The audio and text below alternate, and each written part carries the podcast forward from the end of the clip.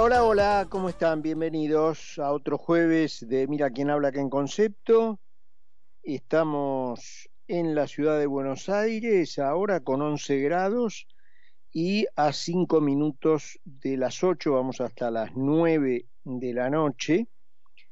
Em, hoy para este, esta introducción, este comentario que siempre hacemos al inicio del programa, una cuestión muy puntual, muy actual, este, casi del día, diría yo, este, y que viene de arrastre de hace tiempo. ¿no? Me refiero al tema IPF, a lo que nos va a costar este chiste, porque jugar a hacerse el bolche revolucionario cuando sabes que no te jugas nada es relativamente fácil, ¿no? Cuando tenés tu vida resuelta y sos millonario, andar haciendo disparates por la vida te puede sonar hasta divertido. Arriesgar el patrimonio de los que tienen menos, que son justamente de los que te valés para llegar al poder, te puede importar poco porque como no es tu culo el que va a sangrar, dale que va. Pero cuando los disparates cometidos para arremeter con tus ideas inviables comprenden también la comisión de burradas imperdonables eh, que hacen a una mala praxis que no tendría ni un amateur, la cosa ya empieza a cambiar de color, ¿no? Seguramente cuando el dúo de ignorantes Kisilov, Cristina Fernández de Kirchner, la emprendió con enjundia trotskista contra la participación extranjera en IPF, creyeron que esa puesta en escena de comunismo revolucionario barato iba a encandilar, digamos, los, los ojos resentidos de unos cuantos argentinos que aún creen que es efectivamente posible vivir de la mano del encierro propio de un nacionalismo tan rancio como inepto, ¿no? Y en ese punto, la verdad que es probable que tengan razón, porque después de todo el país no está como está de casualidad o porque un meteorito caprichoso y maligno le cayó del espacio este, sin que nadie lo esperara. la Argentina está como está porque lamentablemente existen efectivamente argentinos que viven en ese estado de idiotez mental propio de los ignorantes, envidiosos y resentidos, según el cual hay que ir a arrancarle la propiedad a la burguesía, tal como dijera el hijo de puta niño bien de Karl Marx, ¿no? Que también se daba el gusto de hablar al pedo porque jamás en su vida laburó y no distinguía un tornillo de una pipa. Y en ese afán delictivo de robarle, porque yo creo que efectivamente el comunismo no es una idea política ni una ideología, es una actividad criminal, en ese afán delictivo de robarle a los demás lo que es suyo, estos idiotas creen que la fuerza es un atributo que se impone sobre la ley y sobre cómo deben hacerse las cosas de acuerdo al derecho. Suponen que el torbellino del pueblo puede llevarse puesto lo que quiera, porque después de todo no hay nada por encima de esa fuerza bruta. Además, el ejercicio pornográfico de la fuerza bruta excita a los cabezas de termo y esa excitación a su vez es algo que excita a los trotskistas de escritorio, ¿no? de la biela. Seguramente este es el escenario que habrán tenido en mente los burros de Kisilov y Kirchner para ir a arrancarle a Repsol la propiedad del 51% de las acciones de IPF en 2012. El grito de la patota trotskista, ustedes se acuerdan, lo dio en aquel momento la presidente el 16 de abril de aquel año 2012. Y menos de un mes más tarde, el 7 de mayo, se aprobó la estatización con obviamente la mayoría automática de la, de la escribanía legislativa que tenía en ese momento. Ese fue como el momento del orgasmo marxista. Pero el orgasmo dura unos segundos. Pasado ese éxtasis, se pusieron en marcha mecanismos más lentos, pero que a la hora de las cuentas finales son muchísimo más inexorables que la fuerza bruta. Tanto es así que en marzo de este año, el tribunal competente para actuar según los propios estatutos de IPF, condenó a la Argentina a pagar indemnizaciones de entre 3.700 y 17.000 millones de dólares, algo que nos contaba Carlos Poncio ayer. El tribunal basándose no en otra cosa, repito, que en los propios estatutos de la empresa, dictaminó que la entonces presidente Kirchner tendría que haber lanzado lo que se llama una oferta pública de adquisición, porque cuando, como en ese caso, una mayoría accionaria hace cambiar el control mayoritario de la empresa, los accionistas minoritarios deben tener el derecho de vender sus acciones al mismo precio. Eso es lo que dice la propia, los estatutos, la propia ley interna de IPF que se presentó ante la Comisión de Valores de Estados Unidos cuando la empresa comenzó a cotizar en la New York Stock of Exchange. El gobierno argentino no respetó esa cláusula seguramente envuelto en la creencia de que la vorágine popular puede pasarse por las bolas lo que dice la ley. El punto es que lamentablemente la cuestión efectivamente es así en la Argentina, en donde el aluvión del matonismo, y si es peronista mejor, es más poderoso que el derecho. Pero resulta que en el mundo civilizado, a donde IPF se anotó para ir a operar, no rigen los principios del aluvión del matonismo, sea peronista, comunista o de lo que sea, sino el derecho.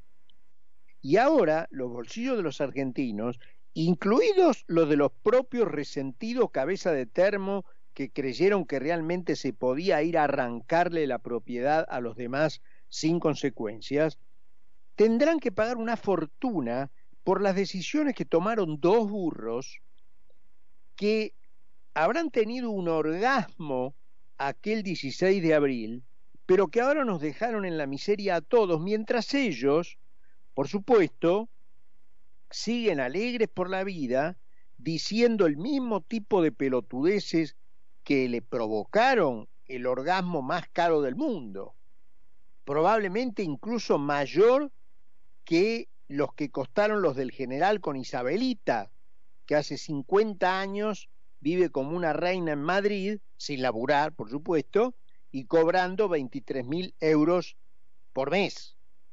Otros lindos orgasmos caros nos, nos costó eso.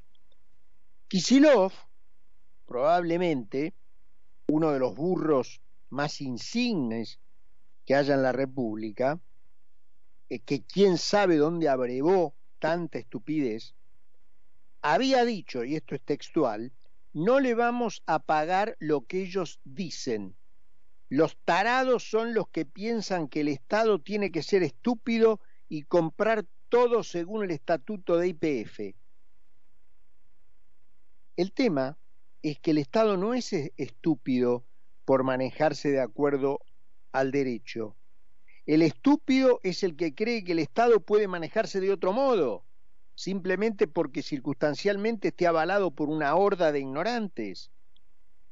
El rango de dinero involucrado, que como decíamos es entre 4 mil y 17 mil millones de dólares, eh, varía porque las fechas entre el grito revolucionario de la Horda, que fue el 16 de abril, y la consumación del, orgasmo, que fue el 7 de mayo, tuvieron un impacto en el precio de las acciones, que es justamente el valor de referencia que se toma para establecer las indemnizaciones a favor de los que compraron los derechos de los accionistas minoritarios, que son dos fondos de inversión.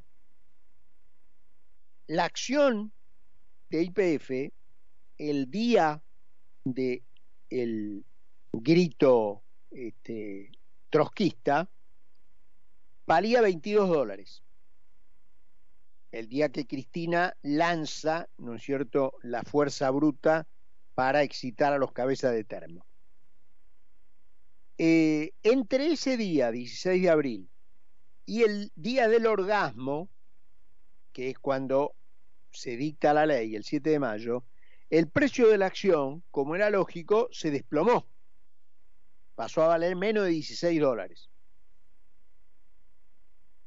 Los demandantes dicen que la fecha que debe tomarse para calcular el valor de las indemnizaciones de acuerdo al valor de las acciones es la del 16 de abril, porque ese grito trotskista fue acompañado de una acción de hecho con ejercicio de fuerza bruta eh, real que consistió en sacar de los fundillos del culo a todos los funcionarios de la empresa y reemplazarlo por una intervención de facto de Kisilov y debido. Entonces los tipos dicen, allí es donde se produjo el daño porque el precio de la acción se desplomó. Entonces, ese es el momento en que se debe tomar como referencia el valor de la acción para calcular en función de eso eh, las indemnizaciones. Para ellos, la fecha del orgasmo, la del 7 de mayo, cuando se dicta la ley, eh, no es la que causa el daño a la propiedad. La fecha es donde el aluvión del matonismo creyó que era más fuerte que la ley y que podía quedarse con lo ajeno sin consecuencias, copando físicamente las instalaciones de la empresa, es una toma, una toma, eh, por supuesto, ilegal, en base al ejercicio de la fuerza bruta y de hecho, de facto. Entonces, eso es lo que desplomó el valor de la acción. Hasta ese momento la acción valía tanto. Bueno, vos tenés que fijarte cuánto cayó ese momento para calcular mi indemnización. Lo cierto es que sean 4 mil millones, 5 mil millones o 17 mil millones, en el peor de los casos, el gran chiste de hacerse el comunista malo será pagado otra vez por los bolsillos de los argentinos. Repito, incluso por el bolsillo de los idiotas útiles que aplaudieron. Ponele que en ese caso, en esa, en esa proporción de lo que le toca a ellos, bien merecido se lo tengan, por idiotas. Pero el resto, que tenga que pagar esto, porque dos burros resentidos crean que arropados por una horda pueden llevarse por delante lo ajeno, es una injusticia tremenda. Es decir, el tema es que mientras tanto, ellos que se hacen los demagogos excitando masas de zombies, siguen alegres por la vida. Incluso Kisilov es gobernador de la provincia más importante de la Argentina y Cristina Kirchner sigue dando clases, se da el tupé de dar clases magistrales de burradas como si las que hubiera cometido en la práctica no le resultaran suficientes. Entonces yo me acuerdo en estos casos de la famosa fórmula del juramento de los funcionarios. Viste que los tipos con, ahora, viste, se jura por cualquier cosa, por Evita, por los montones, por cualquier cosa. Pero la fórmula del final es siempre la misma, que Dios y la patria te lo demanden. Entonces yo me pregunto, ¿cuándo la Argentina va a honrar esa fórmula del juramento? Porque es posible que una manga de impresentables tenga todos los días a mano un cheque en blanco con el que te puedan mandar a la ruina por generaciones sin sufrir ninguna consecuencia personal? Después yo les sugiero que se queden con nosotros, eh, porque vamos a hablar de esto con nuestro invitado telefónico. Porque todo muy lindo, que la patria, que Dios y la patria te lo demanden, todo muy lindo. Pero después nadie se los demanda. Entonces, este, es muy eh, fácil así. Eh, yo no te digo, eh, bueno, Cristina Fernández de Kirchner podría pagar 17 mil millones de dólares, calculá que en uno solo de los casos investigados, uno solo se robó mil palos, en uno solo, y todos los que todavía tiene la larga fila que tienen para que le investiguen, así que podría pagar 17 mil palos. Yo no te digo que todos los funcionarios tengan que eh, de su bolsillo personal pagar eh, las cagadas que se mandan cuando estas son bajadas a una evaluación en dólares o en pesos o en lo que sea. Pero por lo menos algo. Es decir, hermano, yo, medido en términos de inflación, de impuestos, de deuda, de lo que sea, voy a tener que pagar la cagada que te mandaste vos. Y vos seguís incluso subido a, una alta torre con el dedito levantado pretendiendo eh, eh, pretendiendo darme lecciones. No. O sea, entre el negro azabache y el blanco nieve, algo en el medio tiene que haber. Yo no te digo que pagues, como en este caso, 17 mil palos. Pero nada, el, el profe Cirino, con quien tantas veces hablamos de temas de defensa, inteligencia y relaciones internacionales, siempre dice, ¿no? Mucho, todo es mucho, pero nada es poco. Entonces, 17 mil palos que los ponga de tu bolsillo es mucho pero cero es poco. O sea, vos acá algo me vas a tener que pagar, hermano. O sea, vos vas a tener que sufrir las consecuencias en tu erario personal, en tu propiedad. No sé, vas a perder tus casas, eh, muchas de las cuales seguramente te has robado o que has conseguido a partir de lo que te has robado. No sé, algo, algo pero así alegremente eh, firmar contra la ley de que regía tu propia empresa, porque repito, el tribunal se basa en lo que dicen los propios estatutos de EPF.